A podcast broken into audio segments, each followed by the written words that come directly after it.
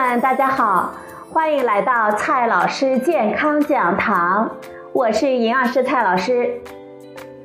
今天呢，蔡老师继续和朋友们讲营养、聊健康。今天我们聊的话题呢，是我们生活中最常用的油。到底哪一种油适合用来做炸鸡呢？油可以说是我们中国人厨房里必不可少的一种食材，炒菜要用，煎蛋要用，炸鸡呢也要用。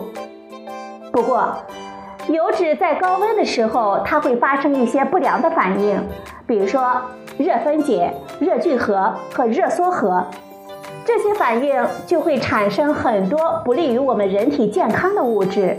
可能会增加心血管疾病、癌症等风险。随着我们对健康的越来越重视，大家对油的使用也越来越担心。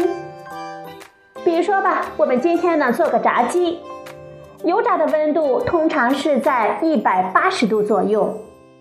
我们该用什么油呢？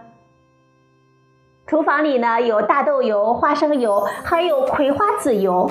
甚至呢，还有最近几年流行的橄榄油。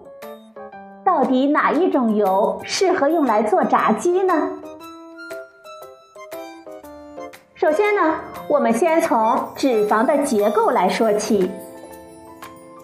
从化学结构上说，脂肪家族就是甘油的骨架上连接了三个脂肪酸分子的产物。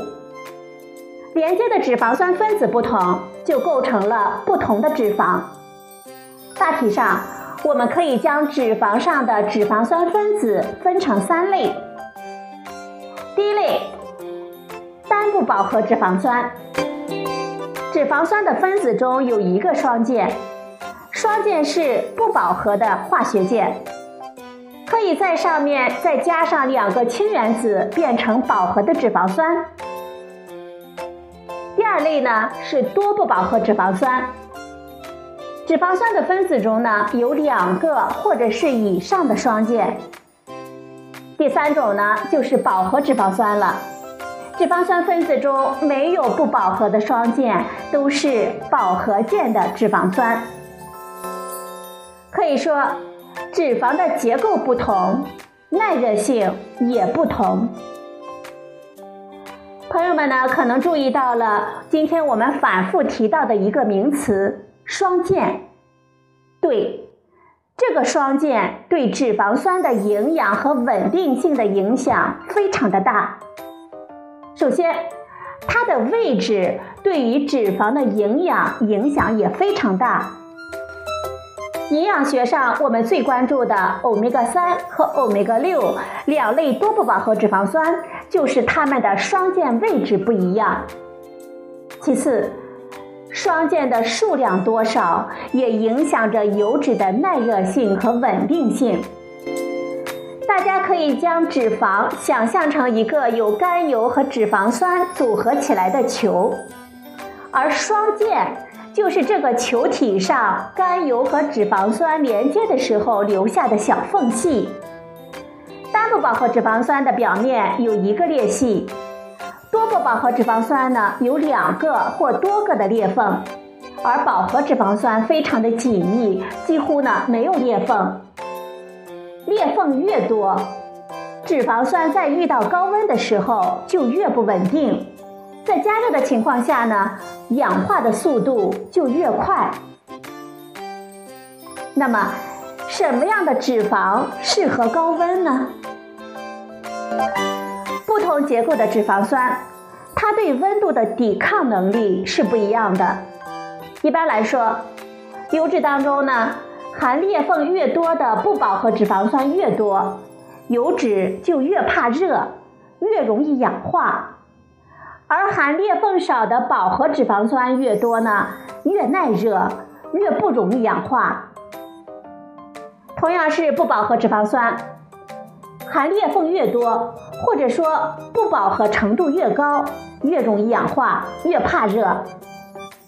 油酸呢，只有一个双键，在不饱和脂肪酸中是最饱满的一种。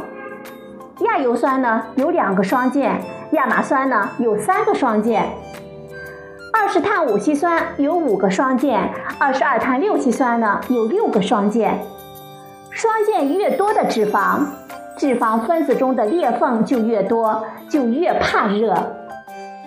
所以，像橄榄油、红花油、菜籽油等油酸就特别的多，它们的分子中只有一个裂缝。对高温和热的抵抗能力呢就比较强，甚至在特定的条件下可以不输给饱和脂肪，而适度的精炼还能够保留脂肪中的部分抗氧化物质，也会增强耐热性。而大豆油中最多的是有两个双键的亚油酸，含量呢超过百分之五十。甚至呢，还有带着不少三个双键的亚麻酸，所以它的耐热性反而不如橄榄油。我们常见的食用油脂的脂肪酸的比例又是一个什么情况呢？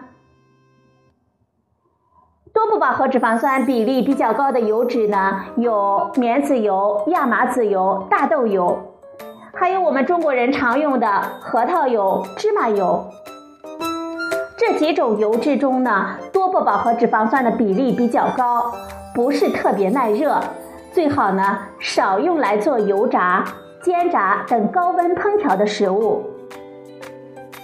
再来看一下单不饱和脂肪酸比例比较高的油脂，比如说红花油、橄榄油、茶籽油。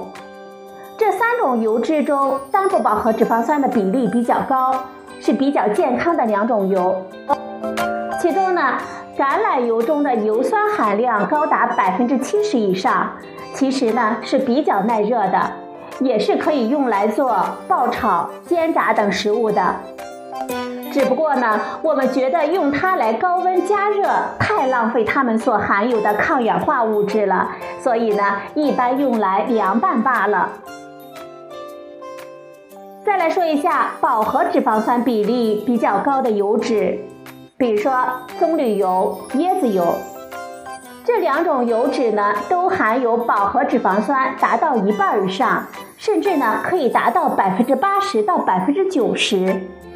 另外，猪油、牛油等动物的油脂都是饱和脂肪酸比较高的，都比较耐热，可以高温使用。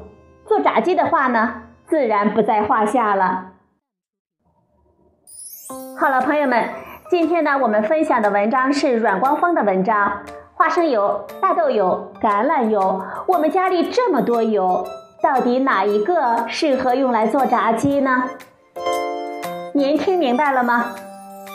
今天的节目呢，就到这里，谢谢您的收听，咱们明天再会。